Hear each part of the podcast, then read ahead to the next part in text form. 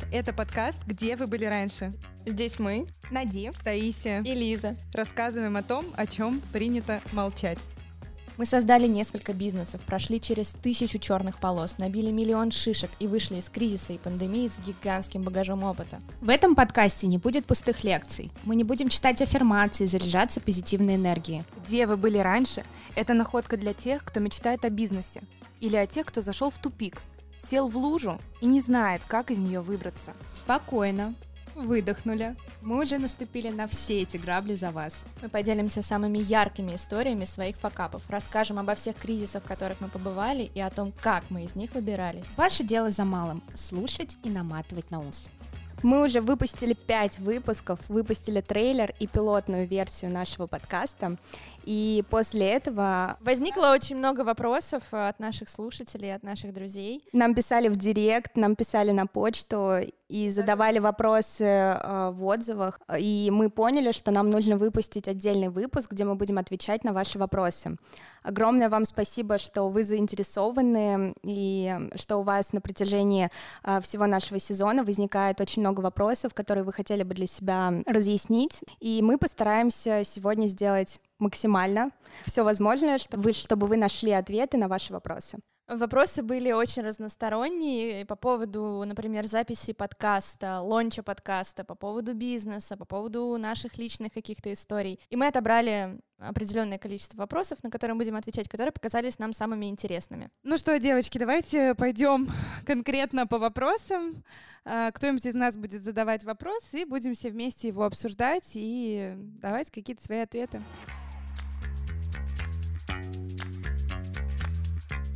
Давайте я начну с первого. Можно ли просто записать на, на iPhone подкаст и выложить сразу? этот подкаст э, на все площадки. Так как у нас Лиза занимается всей технической частью этого вопроса, я думаю, только она сможет э, дать разумный ответ на этот вопрос. Да, мы тут такие просто кнопочки нажимаем пару раз за весь выпуск, а оно потом монтируется само, само по себе. Да.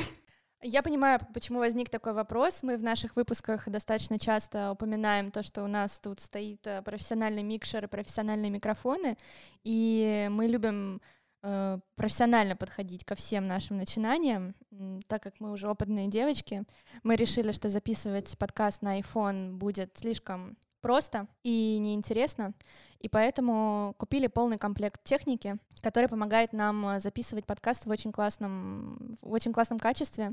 Поэтому мы даже не пытались записывать его на iPhone, но э, прежде чем начать э, записывать подкаст, мы изучили этот вопрос со всех сторон. Лиза изучила этот вопрос. Да. Что уж тут греха таить. Знали бы вы, как наш час взрывался просто на протяжении двух недель нон-стопом, Лиза. Девочки, я прочитала тут такое, сейчас нужно внедрять. Нужно воткнуть э, наш микрофон вот в этот выход, и тогда получится совсем не то, чего мы ждали. Да, и я купила марафоны и курсы у профессиональных э, подкастеров и почитала о том, что они пишут о том, как правильно и хорошо записать подкаст. И там был раздел, как э, записать э, подкаст бюджетно. Бюджетно записать подкаст можно на iPhone. Ну или на Android тоже можно. Да, просто на любой телефон, в котором есть э, функция диктофона. Uh, очень интересный подход на эту тему прочитала Тая в книжке, которую ей подарили на день рождения. Там была целая глава, посвященная записи на телефон. Расскажи, пожалуйста, как это технически выглядит. Uh, мне очень понравилась картинка, которая была в этой книжке. Как, Там... как книжка называется? В голос. Книжка называется «В голос». Uh, она от создателей подкаста «Ковендур». В общем, техника следующая. Вы берете телефон. Девушки из книги пишут, что а, можно использовать iPhone или можно использовать Android, но у Android на всех устройствах по-разному. То есть на каких-то хорошо записывается звук, на каких-то не очень. Нужно уточнять этот момент и тестировать. А, смысл следующий. Вы берете телефон, смартфон, а, засовываете его в нейлоновый носок, женские колготочки. Хорошо, хоть не в чашку. Так чашка будет следующим этапом. После того, как... Зачем вообще нужен нейлоновый носок? Эта вещь выполняет функцию поп-фильтра. Поп-фильтр, как нам рассказывала Лиза в моменте, когда мы прорабатывали технические моменты подкаста, это такая насадка на микрофон э, или такой круг, э, как знаете, вот в звукозаписывающих студиях. Он поглощает все лишние звуки, эффект АСМР такой, все пых-пых, всякие б, ме, кукареку. Которыми мы, кстати, не пользуемся. Да, мы ими не пользовались. Они у нас встроены в микрофоны. Да, но у нас был один микрофон, на который должен был идти поп-фильтр, но он нам что-то не зашел совершенно. А, вот, в общем, смысл в том, что он скрадывает все внешние звуки, и таким образом звук получается более чистый на выходе. А, ну и, собственно, чтобы звук шел четко туда, не отовсюду, вы должны зафиксировать телефон. А, вам нужно надеть на телефон носок и потом стороной динамика а, вверх положить телефон в стакан. Э, таким образом, у вас получится подставка под микрофон, и ваш голос будет направлен конкретно туда. Ну и, соответственно, э, эту чашку нужно держать возле рта, чтобы звук получался более чистым и не рассеивался. У меня идея для стартапа. Ну, возможно, это уже есть. Интересно, есть такая компания, которая производит подставки для айфонов, чтобы записывать подкасты? Есть, есть, так, есть такой стартап, их несколько на Западе и в России. Они производит базовый типа набор э, подкастера начинающего. Туда входит дешевенький микрофон, дешевенький поп-фильтр, э, провода все нужные и все, в общем-то наверное, какая-то инструкция. Я уверена, что где-нибудь на просторах китайского интернета можно найти вообще все, что угодно. Я помню, что я, когда жила в Китае, очень любила залипать во всякие сайты с очень непонятными девайсами, и мне вылез такой девайс. В общем, это э, такой шар, полый внутри из пластика. Сверху э, в этом шаре такая выемка, в которую вставляется телефон. А, ты его можешь поставить вертикально или горизонтально для того, чтобы смотреть в кино. Как вы думаете, а, для чего вот эта выемка, что туда складывается? Ну, то есть это, это создано для того, чтобы человек смотрел... Вкусняшки какие-то. Вот да, но вот какие именно вкусняшки, Попкорн. как ты думаешь? Нет, Надь. Семечки? Да, это, это подставка для семечек, представляете, чтобы человек смотрел кино и параллельно жевал семечки. Поэтому я думаю, если зайти на Алиэкспресс, можно найти, в принципе, и какой-нибудь э, специализированный стакан с э, нейлоновым носком в подарок. Резюмируя все сказанное, записать подкаст на телефон можно, но э, Продакшн подкаста — это не только запись звука, на самом деле. Скажу, скажу как знающий человек. А, это еще и монтаж, это еще и выкладывание подкаста на хостинг и так далее, это и продюсирование, и продвижение подкаста. Это тоже достаточно сложно и с технической точки зрения. Но есть один волшебный сервис. Не, на самом деле их много, есть даже эм, российские аналоги.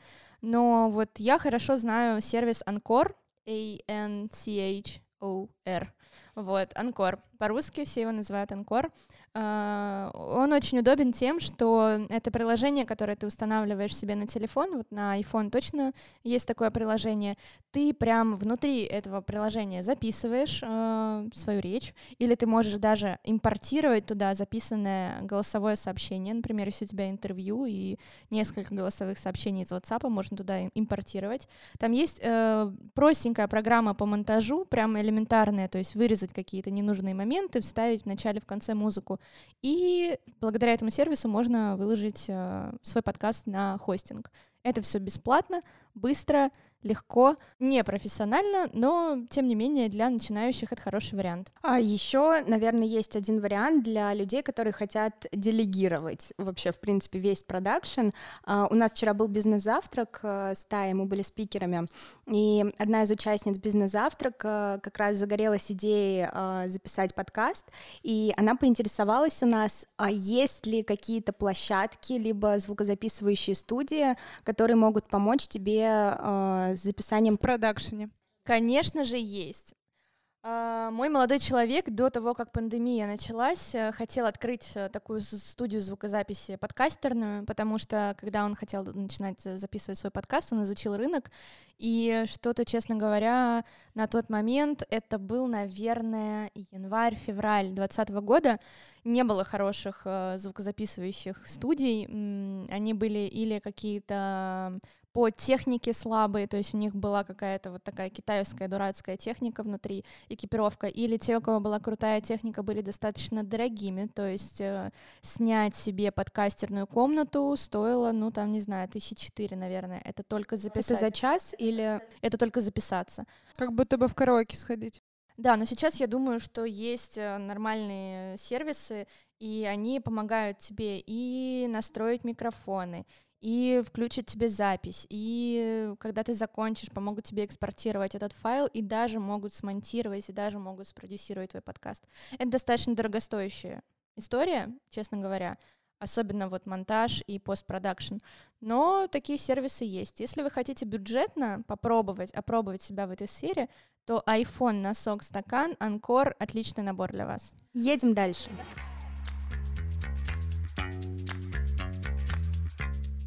Итак, следующий вопрос, который поступил нам а, по поводу предпринимательства. Вопрос звучит так. Как откладывать деньги в бизнесе, когда все хочешь забрать себе из кассы? Этот вопрос нам поступил от начинающего предпринимателя. Мне очень нравится формулировка этого вопроса, просто обожаю этот стиль.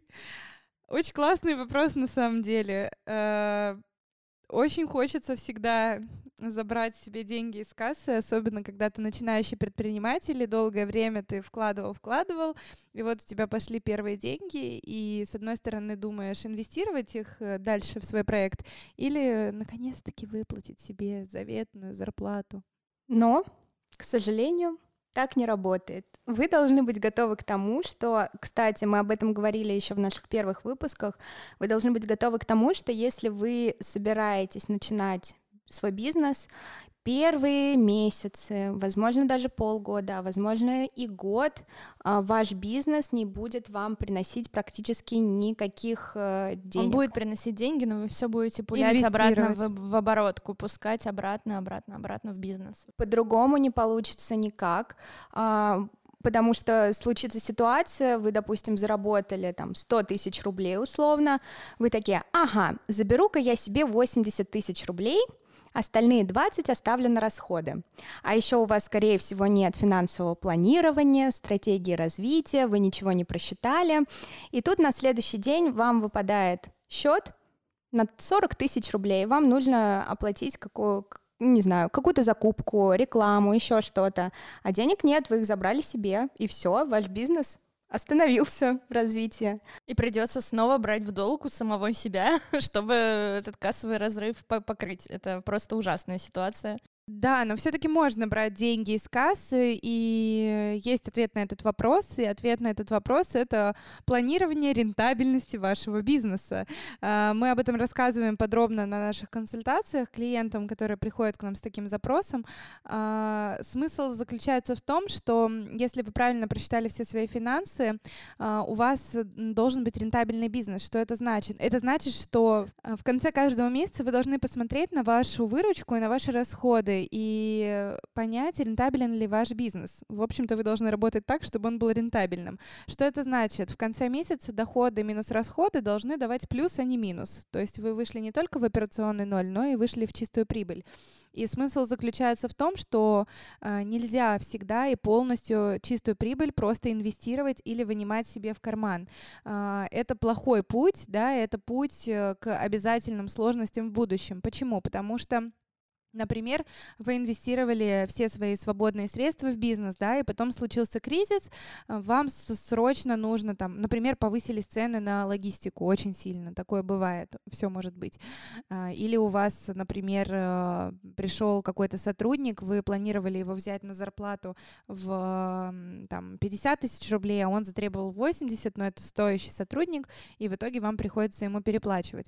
Вы попадаете в ситуацию, когда ваши расходы могут превысить ваши доходы, и вам обязательно нужны а, какие-то НЗ, так называемые, да. Э, Неприкосновенный запас. Неприкосновенные запасы, да, то есть это какие-то подушки безопасности, которые будут формироваться как раз из вашей чистой прибыли. И когда мы общались с разными финансистами и выстраивали нашу систему э, финансового ведения, финансового учета и аналитики и планирования, нам предложили следующую схему, что по истечении каждого месяца чистая прибыль будет дробиться на три э, составляющие. Можно я добавлю, да? Э, есть ваша заработная плата, потому что вы тоже должны себя рассматривать как э, работника и сотрудника вашего бизнеса.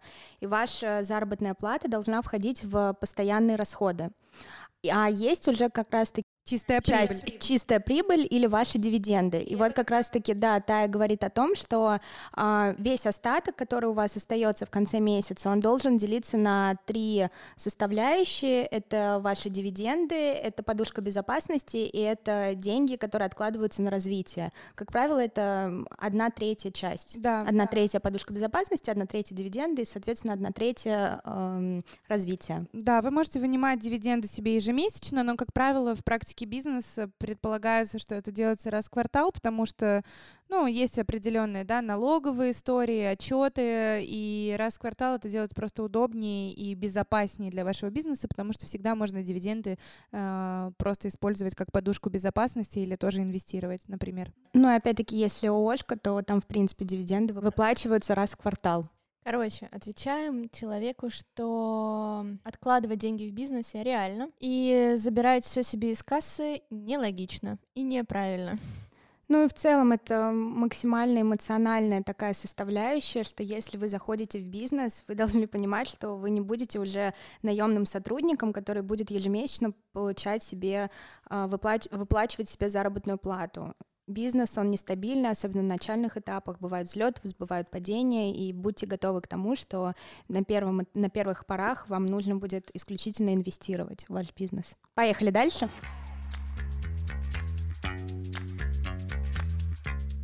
Итак, третий вопрос, тоже от нашего слушателя, который поступил нам, кажется, в директ.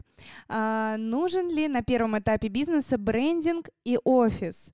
Когда без этого не обойтись? Можно сначала я выскажу свою точку зрения. У нас тут, э, когда мы обсуждали ответ на этот вопрос э, с девочками, когда разбирали кучу вопросов, которые нам поступило, а, у нас немножечко разошлись взгляды на все это, и поэтому мы ответим по очереди на этот вопрос. У меня такая точка зрения, что брендинг и офис на первоначальном этапе это вообще очень интересная такая стадия разработки, Придумывать брендинг лично для меня всегда было очень интересно. Это очень такая творческая, креативная история. Делаешь это ты сам или нанимаешь какого-то себе иллюстратора, дизайнера. Это творческий процесс, которым очень хочется заняться.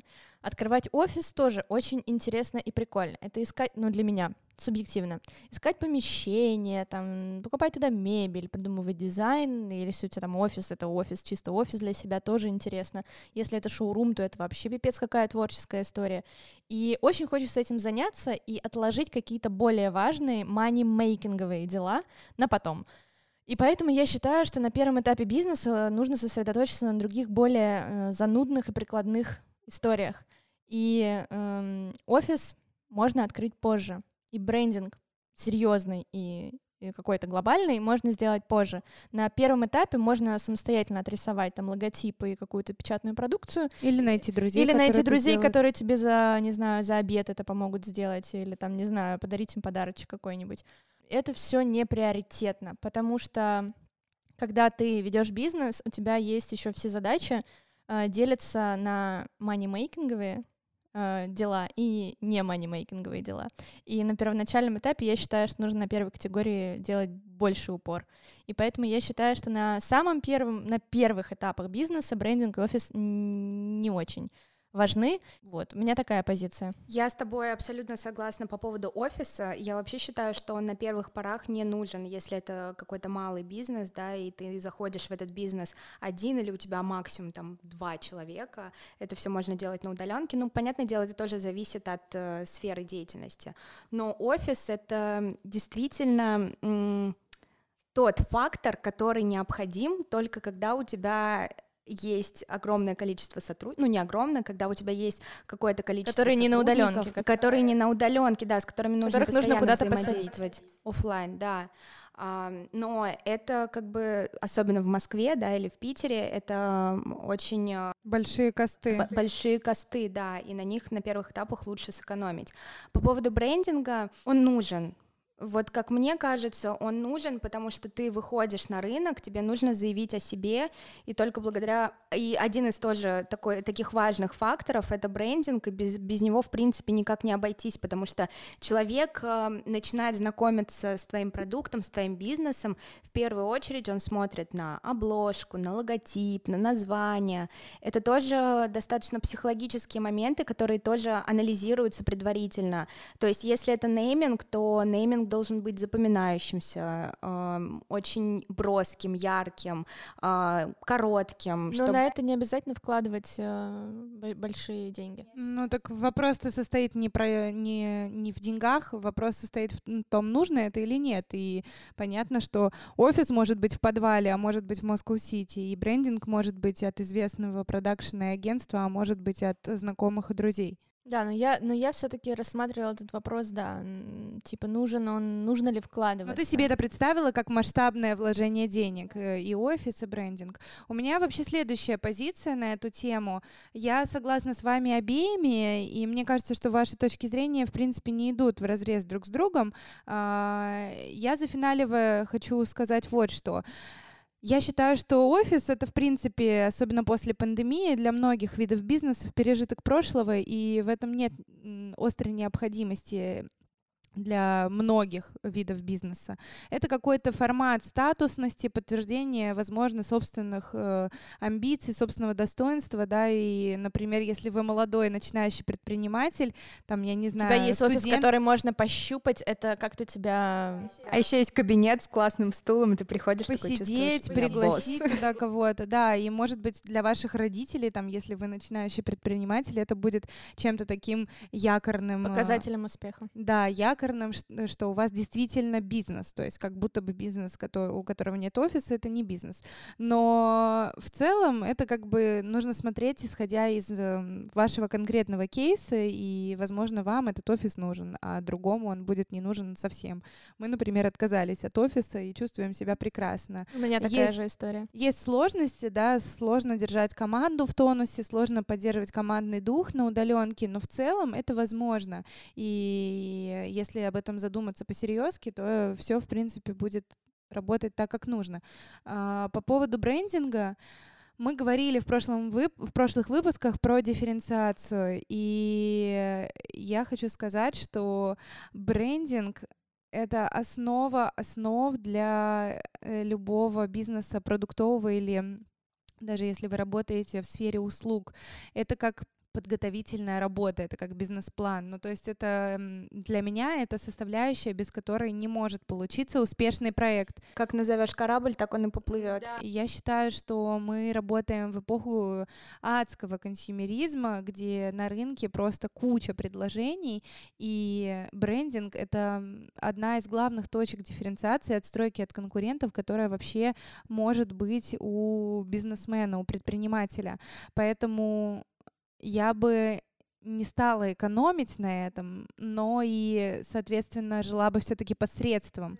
То есть, если у тебя есть 100 тысяч рублей, условно, потрать 20 тысяч рублей на, на брендинг там, или 30 тысяч рублей, если ты можешь себе это позволить. Ну и в целом это же первое касание твоего потребителя. Да, если говорить, например, про даже тестовый продукт, про фокус-группу, для вас важно будет протестировать ваш брендинг в том числе. То есть вы не можете просто вы, выкатить э, людям коробку своего, своего продукта, и пусть они его смотрят. Даже то, как будет выглядеть эта коробка, уже сформирует их мнение о продукте, который будет находиться, например, внутри.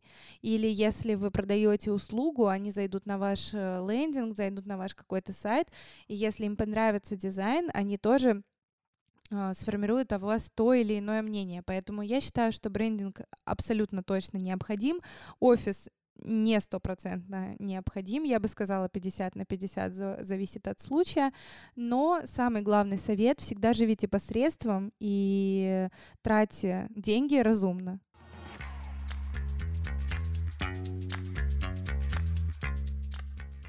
Следующий наш вопрос, тоже немного технического характера. Много ли вы вырезаете из выпуска или сразу получается готовый вариант подкаста? Ха-ха-ха-ха. Я посмеялась, получив этот вопрос, потому что нет, мы никогда не, не пишем сразу чистый вариант, потому что это очень сложно мы еще не, до... не настолько профессиональные подкастеры. Да, еще у нас периодически может похрюкать собака, звонить телефон, поэтому без нарезки невозможно на самом деле выжить. Сейчас у меня кофе разлился. Да, то есть э, во время записи мы тоже как бы не роботы, и живые люди, и у нас тут происходят всякие ЧП, у нас падают микрофоны, у нас переворачиваются чашки с кофе, у нас э, собака тут бегает и лает, куча всего происходит. Вот, к тому же мы не профессиональные дикторы, и поэтому наша речь не всегда идеально звучит. И финальный вариант, который вы слышите, э, он максимально приближен к идеалу, насколько это возможно. Лиза настолько полюбила заниматься постпродакшеном, что после готового выпуска она нам обязательно скидывает а, нашу нарезку из наших факапов. Моя любимая — это там, где мы просто экаем. Нет, э, это было так. Э, у нас был выпуск, э, в который, который мы записывали, и что-то очень туго соображали все. И прежде чем сформулировать мысль, всегда наша мысль начиналась Э, и я, меня это настолько позабавило на моменте монтажа, что я вырезала все наши «э» по очереди и сделала из них... Э, я пыталась сделать из них мелодию, но я еще не настолько профессионал, чтобы из этого мелодию составить. Но, в общем, у нас вышла, вышла очень прикольная нарезочка из наших «э», «э» моментов, и сейчас мы вам дадим послушать ее кусочек. И... Э, а, а, а, а, а, а, а, а, а, было а, а, а, вот наша супер, супер дикция в студии. Вообще вспомните, как мы записывали наши первые выпуски. Я когда вспоминаю, меня в дрожь бросает. Я помню, что я пришла домой, и первое, что я сказала своему молодому человеку, я сказала, это был ад. Это было очень тяжело. Я не знала, что существует такой вид усталости вообще. Ну, то есть я никогда в жизни не испытывала конкретно такой вид усталости. Я просто пришла, я закрылась в комнате, выключила свет, легла на диван и просто несколько минут лежала. То есть я предприниматель, руководитель, человек, который работает 24 на 7, пашет как конь, я устала так, что я не могла шевелиться реально. Потому что создавать подкаст — это очень многогранная такая история, это очень тяжело еще. Э, нужно писать сценарий, нужно прописывать да, какой-то сценарий выпуску, нужно приехать, сесть, подключить все технически, э, хорошо, грамотно разговаривать, продумывать все, что ты говоришь, потом это все выключить, потом это все правильно импортировать, потом это все э, засунуть в монтажную программу, программу, это все смонтировать, выложить на хостинг. Короче, это все очень сложно. Самое главное это такая эмоциональная нагрузка, очень потому что ты Отдача очень много очень да, отда- отдаешь этому выпуску. Казалось бы, да, мы не видим слушателей, мы не видим лица этих людей, но мне кажется, что, честно говоря, говорить на реальную аудиторию, на реальных людей даже проще, потому что ты видишь их реакцию, ты видишь какую-то отдачу, у тебя есть вот этот вот eye contact какой-то, да, и ты понимаешь, как твоя аудитория реагирует на то, что ты говоришь, а здесь мы просто сидели с первым выпуском, у нас были все фразы прописаны по ролям, мы понимали, что это звучит ужасно по бумажке, мы все 30 раз переписывали, а вспомните хотя бы наш пилот. О, ну вы сами можете заметить. Выпуск, который выжил. Выпуск, который выжил, он появился после нашего первого выпуска, потому что мы перезаписывали его три раза. Потому что сначала мы звучали как из ведра, потом мы звучали как дуры. Третий раз мы еще как-то звучали. В общем, это было очень сложно. И на самом деле для тех, кто начинает э, делать подкасты, не бойтесь. Выпуски на третьем вы научитесь нормально разговаривать. И у вас все получится, и вы уже поймете, как именно вы будете э, описывать свои мысли, как вы будете говорить, по какому сценарию. Но еще потому, что это очень сильная эмоциональная отдача, ну как-то нервная наша реакция срабатывает так, что мы начинаем ржать очень часто. Мы вообще такие, как бы очень позитивные. Хохотушки. Да, позитивные такие девчонки. Мы очень любим поприкалываться и поржать, но это же нельзя а, оставить в выпуске все-таки как-то это неприлично, такие всякие словечки оставлять. Поэтому я их тоже вырезаю всегда. И из этих смешных словечек я тоже делаю классную нарезку. Вот, например, кусочек на наших смешных фразочек. Поехали.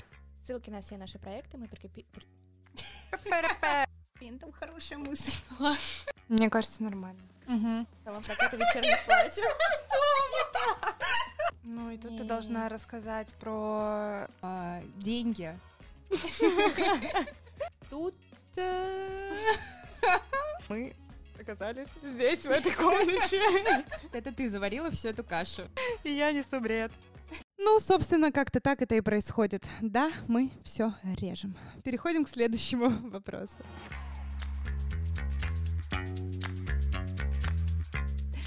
Нам написали а, более такой уже вопрос внутреннего характера. А, супер интересно узнать немного о том, как вы выбираете и закупаете ткани. Ну, этот вопрос адресован к нам с Нади, очевидно. Видела у вас в инсте сторис, как вы выгружаете огромные рулоны. Какие есть сложности в этом плане? Ну, кроме истории с рыжей эко-кожей. Этот э, вопрос поступил нам от слушателя с э, iTunes. Спасибо за ваш вопрос. Сейчас будем отвечать. Да, сейчас девочки расскажут о том, как они вообще выбирают и закупают ткань. Возвращаемся к нашей истории. Мы с Таисией востоковеды-китаисты по образованию. Мы жили в Китае, стажировались там и знаем, в принципе, всю подноготную Китая. И когда я была на стажировке в Китае, я жила там полгода, а, мне Тая позвонила и сказала о том, что а, нам пора переходить на собственное производство — это было в 2018 году. Мы сразу зачекали информацию вообще, где в Китае, в Гуанчжоу можно найти ткань. И есть такая прекрасная станция метро Джунгда в Гуанчжоу. Когда ты выходишь из метро, тебе нужно пройти буквально 400-500 метров, и ты попадаешь в обитель тканей. Нади, вы заблуждаетесь. Вы вышли из метро, и вы сразу в нее попали. Ты вспомни, там есть такие палатки. Вот у нас в России это палатки э, условная «Союз Печать», где продают э, журналы и газеты. И представьте себе тысячу таких палаток «Союз Печать», только они продают ткани. На самом деле э, ты выходишь из метро, и ты сразу попадаешь на рынок. Да, но там ты еще не видишь всего масштаба. Да, да, да. У тебя такое ощущение, как будто ты просто идешь по, какой, ну, вот, по какой-то обычной улице улице, а потом ты поворачиваешь. А спустя 400-500 метров ты поворачиваешь, и ты видишь 10 кварталов в одну сторону, 10 кварталов в другую сторону, и это все огромный рынок тканей. И это многоэтажные здания. Многоэтажные здания, где на каждом этаже есть ткани. И понятное дело, что у нас просто, мы, я когда это увидела, у меня просто был разрыв шаблонов, что такое в принципе возможно в мире. И я просто зарылась в этот рынок. Там просто джунгли, да? Там джунгли. Э, это просто что-то невероятное. И так мы познакомились с тканью, которую импортируют во все страны. А, в принципе, и очень много российских брендов работают э, с этими тканями, очень известные бренды. А, и также весь мир, в принципе, та же самая Италия, ездят в Гуанчжоу закупать Да, ткани. очень часто мы, кстати, видим там итальянцев на рынках, когда приезжаем на, э, в командировке за тканями. То есть итальянская одежда пошита из китайских тканей. Ну, не вся, конечно, но больше. Да, но в Италии да. производят все-таки премиальные ткани. Они очень дорогие, они прекрасные, замечательные, с ними очень уда- у- большое удовольствие работать. Но в нашем сегменте это вообще не актуально. И, собственно, так мы начали а, закупать ткани в Китае и начали производить одежду уже в Москве. Хорошо. Расскажите, как вы, как вы выбираете? Когда после того, как мы запустили наш бренд, у нас а, уже вошло это как бы в, в обязательный порядок раз в год, раз в полгода мы обязательно ездим с Тая в Китай а, в командировку на две недели. А, мы приезжаем в Китай, мы, мы селимся прямо на рынке. У нас есть квартира уже, такая пригретое местечко. А, эта квартира находится в здании многоэтажном, не знаю, мне кажется, там этажей 25, наверное. Первые пять этажей — это такие мол этажи, э, где рынок, а выше пятого этажа — это квартиры. И в многих этих квартирах, кстати говоря, находятся мини-ателье. Там сидят конструкторы, технологи. Все на месте можно сделать. Да, и там же люди живут, едят, э, на, там, на пятом же этом этаже находятся всякие магазины. Мини-город, короче. С ума сойти. Кафешки, магазины Из нашего дома, да? в котором мы живем, мы можем прям сразу спуститься на рынок. То есть э, ты сел в лифт и спустился в рынок. И первые три дня э, нашей командировки мы тратим на то, что мы просто ходим по всем этим улицам, просто смотрим, набираем какие-то образцы. И по истечению трех дней э, мы раскладываем просто все образцы ткани у нас в квартире. Э, вопрос от незнающего человека. Образцы — это такие кусочки ткани, да? Они в книжечке, вот так как каталог сделаны? Да, они прикреплены это просто на, кусочки? на такие картонные подложки, на них написаны номера тканей, и они вырезаются такими специальными ножницами, маленькие кусочки, каждый цвет приклеивается под своим номером. Э, как мы ходим? Вот Надя не упомянула этот момент, а я считаю, что он достаточно важный и забавный.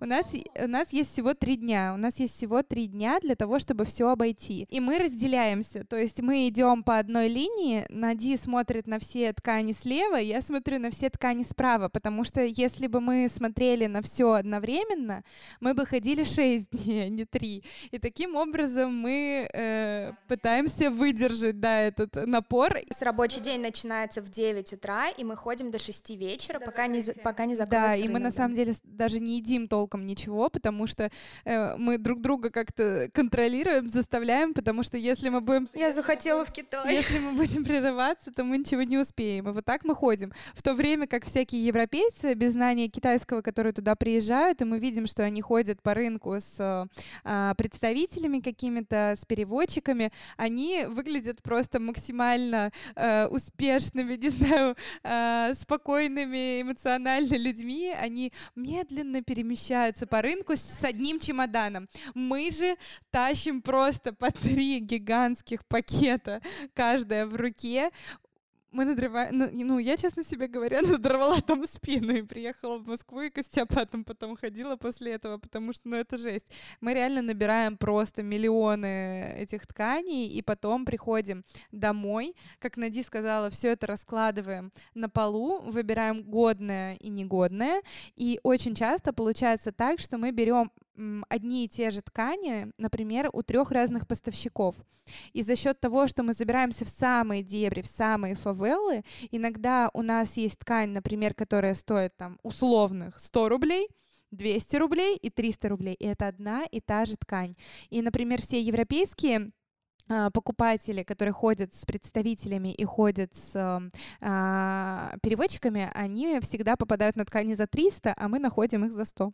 Да, примерно так и происходит. Мы настолько обожаем всю эту историю и настолько нам нравятся эти ткани, что они стали э, отличительной особенностью нашего бренда, и люди действительно, наши клиенты, очень ценят наши ткани, потому что они нежнейшие. И э, очень часто, когда мы работали в офлайне или ходили на всякие маркеты, люди дотрагивались до нашей одежды и говорили, о боже, что это, что это такое, мы такую фактуру впервые в жизни видим, как так? Я вот никогда не занималась, не сталкивалась с э, созданием бренда одежды, но у меня есть знакомые, которые пытались начать, у них ничего не получилось, и в основном все срубались как раз на этапе выбора тканей, потому что в Подмосковье тоже есть э, какие-то там цеха, в которых можно купить ткань, но там очень плохой выбор, насколько я успела понять, очень плохое качество. И очень многие, мне кажется, пытаются пошить из тканей, которые можно купить в России, и что-то там какие-то с этим проблемы. В России, в принципе, проблемы с ассортиментом ткани. Есть несколько, есть очень много туре... складов турецкой ткани, но они дорогие в цене. И плюс их покупают все.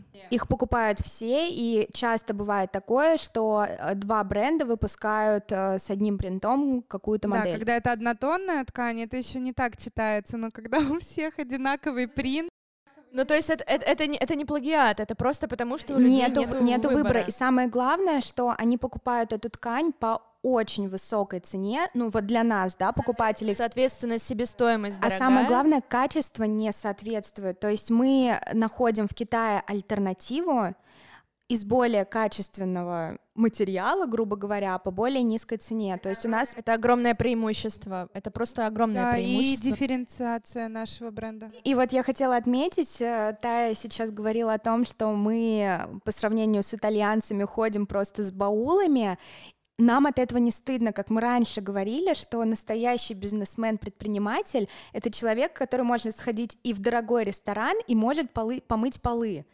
Не боится грязной не боится работы. грязной работы. Мы не боимся грязной работы, поэтому мы находим ткань, грубо говоря, за 100 рублей. В этом, в этом есть настоящий предприниматель. Но я, я думаю, то, что э, очень много вопросов бы посыпалось э, по поводу как раз э, э, тканей, если бы у нас был, был бы специализированный подкаст про бренды одежды. И я думаю, много, многие, большой процент наших слушателей, э, начинающие предприниматели в этой области, им все это очень интересно. Э, где можно с вами об этом поговорить поподробнее? Честно говоря, у нас был период, когда мы думали сделать свой шоурум тканей. У нас даже все для этого подготовлено. Мы искали инвестора, искали себе партнера, но, к сожалению, у нас было очень много работы по бренду, и в итоге эта идея не выгорела. Но мы специально, когда были в одной из последних поездок, э, собрали огромную подборку всех тканей, всех видов и вообще мастей. И по факту у нас э, на складе сейчас, э, на том складе, где у нас такой мини-офис, где мы подбираем ткани для своих коллекций, находится просто кладезь всего на свете от, я не знаю, от клеенки условной, из которой можно сшить дождевик, и заканчивая кашемиром, эко-мехом э, и гигантскими подборками того, чего в России найти просто невозможно. А, Мы думали изначально продавать свои услуги каким-то образом. В итоге эта идея э, ушла пока что в бэклог, в загажник наших идей, но те бренды, которые приходят к нам на ведение и на консультации, получают доступ э, к этому ящику Пандоры, э, который мы для всех открываем, и у нас есть несколько клиентов, э, брендов м, одежды, которые мы ведем, э, которым мы помогаем с э, всем, про- всеми Там же не только надо ткань выбрать по каталогу, там же надо ее еще и заказать, договориться с китайцами. И мы как раз можем помочь, э, проконсультировать, во-первых, по ткани, помочь с закупкой, помочь с доставкой. Э, Напишите нам просто в директ на .moscow, и мы подробно вам расскажем. А, кстати, у нас э, вчера на бизнес-завтраке пришел вопрос по консультации. Да, одна из девушек, участниц бизнес- бизнес-завтрака, задала такой вопрос. Во-первых, она, а, у нее свой бренд одежды, она производит костюмы из футера, и она а, сказала, что у нее сейчас как раз стадия, когда у нее производится новая коллекция. И она задала такой вопрос, а стоит ли проводить финансовую аналитику и простраивать стратегию а, дальнейшего развития и продажи твоей новой коллекции уже в момент производства этой коллекции? Можно ремарку сделаю? Именно вопрос был ам, в том, что она говорит, у меня еще нету движения никаких средств, то есть я еще по факту ничего не продаю. Но вот-вот-вот-вот-вот уже подступаю. Да, но вот-вот уже подступает, и, наверное, нужно сначала начать продавать, а потом сделать э, финансовую По, аналитику. по результату своих продаж. Но она хотела обратиться к вам за помощью с этой финансовой аналитикой. Она, им, она задала, да, и она задала конкретный вопрос, на какой стадии лучше делать эту финансовую аналитику. И вот мы ей вчера ответили, и ответим здесь в подкасте, да, что а, прежде чем вообще выпускать какую-либо коллекцию, нужно произвести глубокий анализ рынка, глубокий анализ своего бренда, сделать финансовое планирование, а, проработать стратегию вообще развития и продаж этой коллекции, и только после этого, когда ты все посчитаешь, когда ты увидишь результат именно в деньгах, после этого стоит, в принципе, начать прорабатывать коллекцию. Хотя бы гипотетический результат, не обязательно результат реальный. То есть она вот предположила, что она сначала начнет продавать, и потом поймет, как у нее примерно будут двигаться финансы.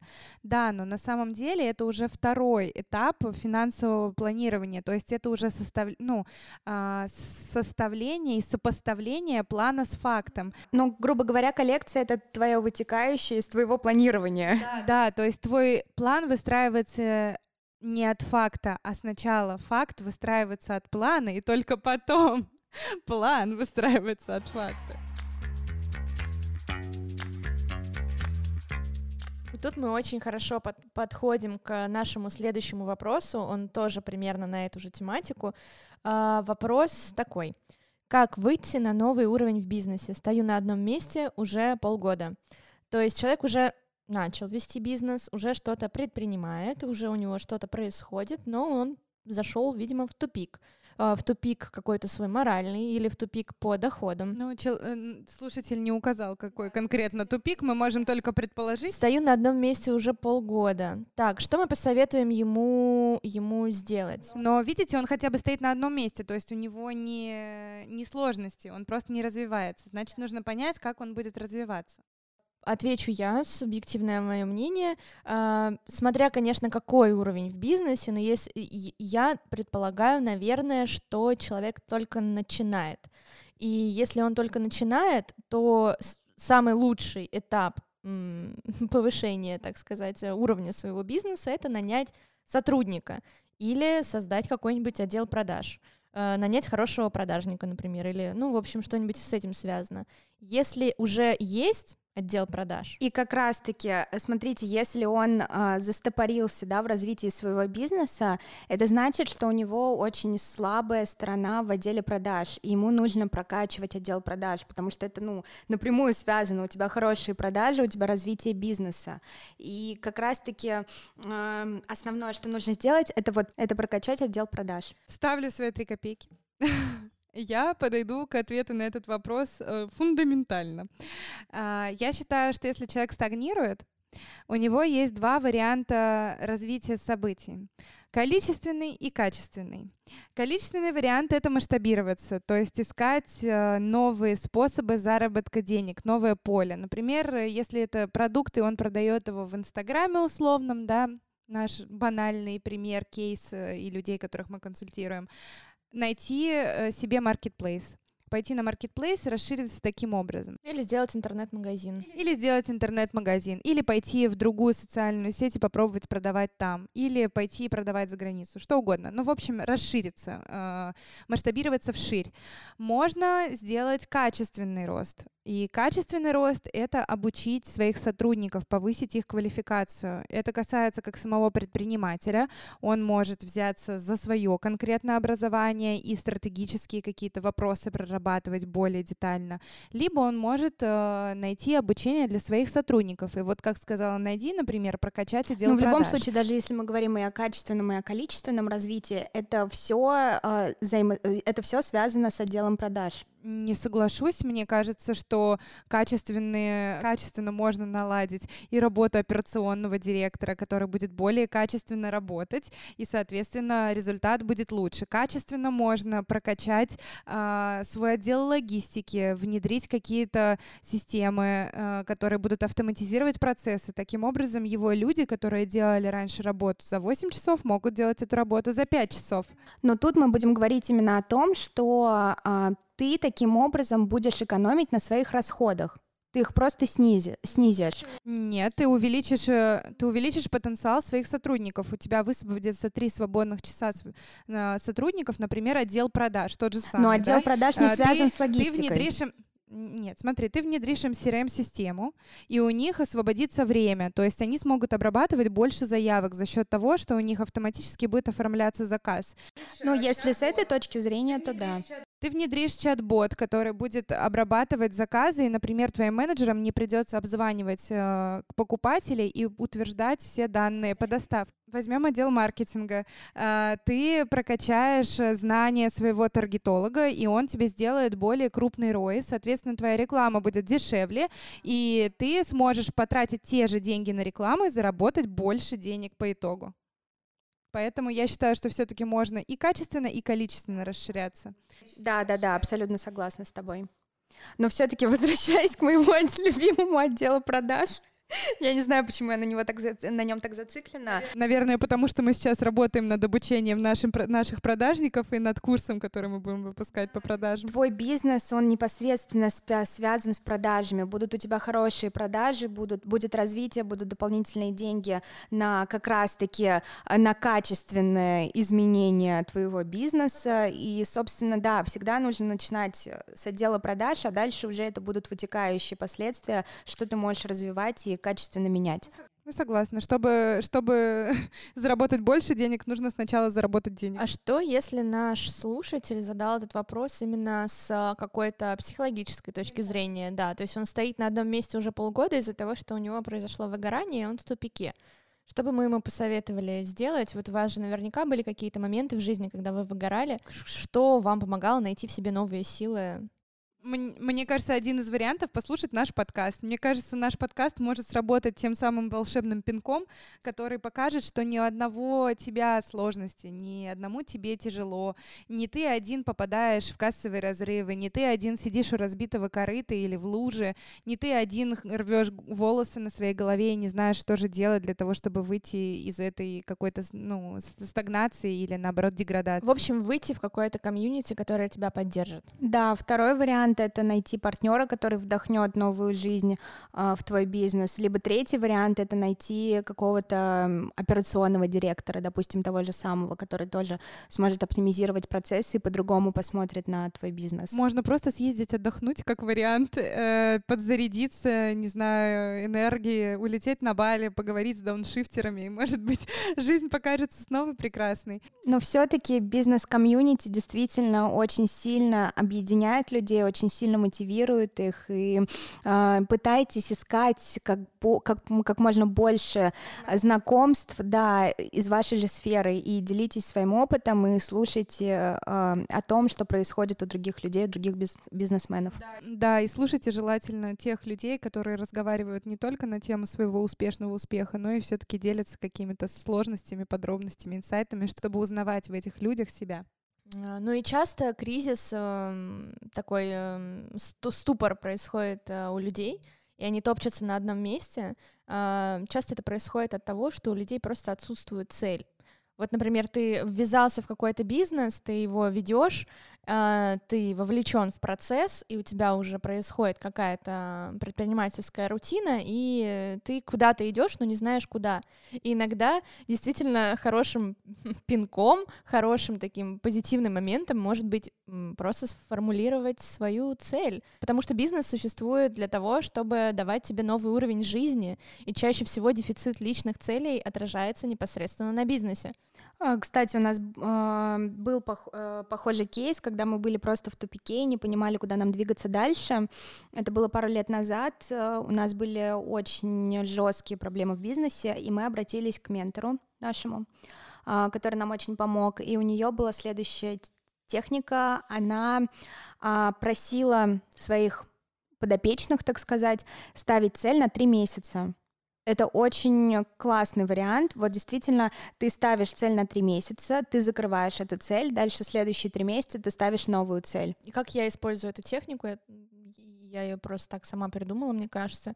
Я придумываю себе шорт-терм и лонг-терм цели, а, пишу их в Trello, и если, ну, знаете, такое часто бывает, те, кто пользуется какими-то сервисами типа Trello. Да, мы пользуемся Asana. Да, вот, если есть какие-то, например, short-term, а, ты не успеваешь ее сделать, ты ее переносишь, переносишь, переносишь, потом снова переносишь. И вот я всегда ловлю себя на момент, когда я переношу ее уже неделю, эту цель. А, у меня тоже есть такая техника вот с такими занудными задачами, от которых я очень сильно страдаю и все время их откладываю. Наша любимая операционка. Да, э, нужно просто понять, ну, психологически в своей голове, нужно взвесить, типа, это, э, э, это действие реально принесет тебе столько страданий, сколько ты думаешь, или оно на самом деле реш, решается просто с полпинка, потому что, например, какие-то там налоговые вопросы, я них очень, я сама их решаю, у меня нет бухгалтера, и я их часто переношу, и не хочу ими заниматься, откладываю в долгий ящик. Но иногда это оказывается не так сложно, то есть э, просто, не знаю, там, два, два звонка сделать, э, три таблицы заполнить, в общем-то, э, эта задача, ну, оказывается, не такой страшной, как я думала до этого. И, может быть, не стоило ее переносить целую неделю. Вот так вот я взвешиваю, да, приоритетные цели и неприоритетные, и борюсь с прокрастинацией таким образом. Я тоже, да, замечала по себе, что всегда все дела, которые я откладываю на потом, это те дела, которые я максимально не хочу просто делать, выполнять. И я, кстати, читала тоже об одной технике. А, если какая-то цель или дело, которое тебе нужно закрыть, а, но ты безумно не хочешь этого делать, вот прям у тебя вообще нет никакого настроя, прокрастинируешь, прокрастинируешь сколько угодно. сколько угодно, тебе именно эту цель нужно закрыть первой. Вот просто за, за один день сделай и просто Но закрой, сила, забудь сила воли и очень сильно воспитывает, мне кажется. Это, это про силу воли история. Бесцельное существование — это такой бич, мне кажется, начинающего предпринимателя, особенно того, кто начал стагнировать или у кого произошла кризисная ситуация в бизнесе. Когда ты находишься там в кассовом разрыве, например, ты не понимаешь, как вообще поставить цель, когда ты просто на самом дне.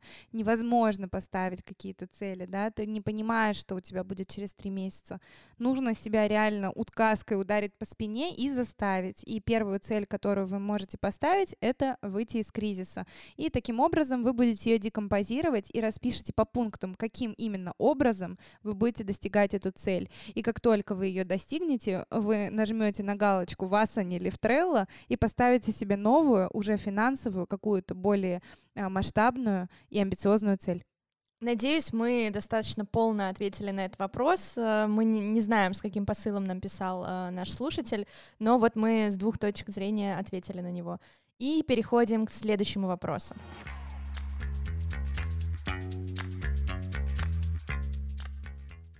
Кстати, Лиз, вопрос, э, обращенный к тебе.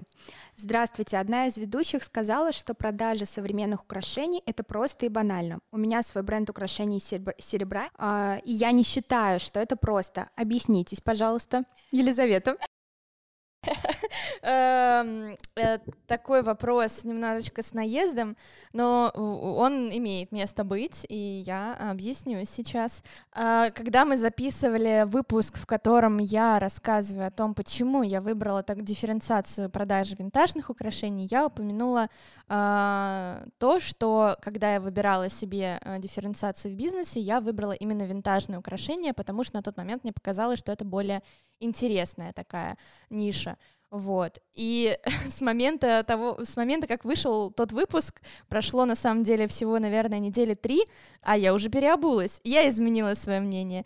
И я выбрала достаточно нишевый продукт, достаточно такой элитный и сложный, и продолжаю в нем работать, конечно же, но мне захотелось исследовать другие ниши, другие сферы тоже. И так как я продолжаю заниматься украшениями, я начинаю новый проект сейчас по продаже современных украшений украшений, и серебра в том числе, вот, и Просто вывожу его на более такую, на, на массового потребителя через маркетплейсы буду продаваться. Масштабируешься. Да, да, то есть я масштабируюсь, потому что у бизнеса, который я выбрала, продажи винтажных украшений, такого способа масштабирования нет, потому что винтажные украшения через маркетплейсы продавать можно, но это вообще почти нереально.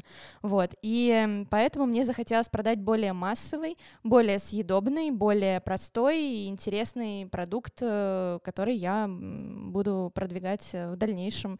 Вот, буду рассказывать и делиться своими новостями, как, как у меня получается выходить на маркетплейсы первый раз. Вот, я буду рассказывать про свои шишки, и благо у меня есть э, классные подруги, которые могут мне помочь, потому что которые уже набили миллион шишек э, с маркетплейсом и будут мне рассказывать, как это делается. Вот, поэтому, уважаемый слушатель, э, я беру свое, свои слова обратно и считаю, что продажа современных украшений — это нифига, не просто и не банально. Я имел в виду, что именно ниша современных украшений для меня была слишком понятна, и я знала, как в ней двигаться, и специально выбрала себе более сложный путь. Вот я это имела в виду. Надеюсь, э, мой ответ вас устроит. Вот. И удачи вам в ведении вашего бизнеса. Лиса, мы за тебя болеем, держим кулачки и надеемся, что все будет хорошо. И ждем с нетерпением твой новый проект на площадках. Надеюсь, что в следующем выпуске мы уже сможем что-то анонсировать. Друзья, так, следующий вопрос у нас очень классный очень классный, неожиданный для нас. Мы не ожидали, что будет такой вопрос. Uh, он звучит так. Девушки, скажите, будет ли у вас мерч? Вы крутые. Класс, спасибо. Спасибо, спасибо большое, да. Так, ну, в общем, мы не задумывались, честно говоря, до того, как поступил этот вопрос, какой мерч сделать. Но когда мы увидели этот вопрос, у нас зачесались ручки. Да, мерч это прикольно. Мерч это всегда очень классно. Я люблю эту тему. А, в бизнесе, во всех бизнесах, которые я вела, я делала, делала какой-то мерч, лично там для себя, например, брендированный, и мне было очень весело этим заниматься. Так, э, какой мерч мы можем сделать для наших слушателей нашего подкаста? Давайте обсудим это. Учитывая, что у нас уже очень много смешных нарезок, которые, если сложить, наверное, в купе это будет на полтора часа. И там просто шквал э, смешных фразочек. И в целом мы можем сделать мерч со смешными фразочками. Да, например, наши ахтунги или слова, за которые мы пробиваем друг другу щелбаны на самом деле. Спойлер, это слово на самом деле. Да, если, э, если поиграть в такую игру, типа слышишь слово, выпиваешь рюмочку, э, шотик. Мы бы сидели пьяные под конец. Да, если, если послушать наши первые несколько выпусков и пить каждый раз, когда мы говорим слово на самом деле, обещаю, что к концу выпуска вы нажретесь в дрова. Так, ну, в общем, было бы прикольно сделать э, наклейки со смешными фразочками какого-то предпринимательского характера, чтобы людям было прикольно и интересно. Как это можно оформить? Можно, например, э, сделать конкурс среди наших слушателей на самый клевый оригинальный комментарий. Кстати, да, хорошая идея в iTunes, например, э, в Яндексе и других площадках, которых вы привыкли нас слушать. И когда мы сподобимся на свой мерч, то подарим наш мерч э, лучшему комментатору. Да, вы получите набор наклеечек со смешными фразочками от нас. Э, так что Бегом в комментарии, в отзывы, пишите нам классные какие-нибудь э, отзывы. Это может быть что угодно, может быть ваше мнение о нашем подкасте, может быть тоже какая-нибудь смешная история, э, что-нибудь оригинальное, и мы обязательно поговорим, да, отметим, поговорим об этом, передадим вам привет в выпуске и вышлем вам классный мерч.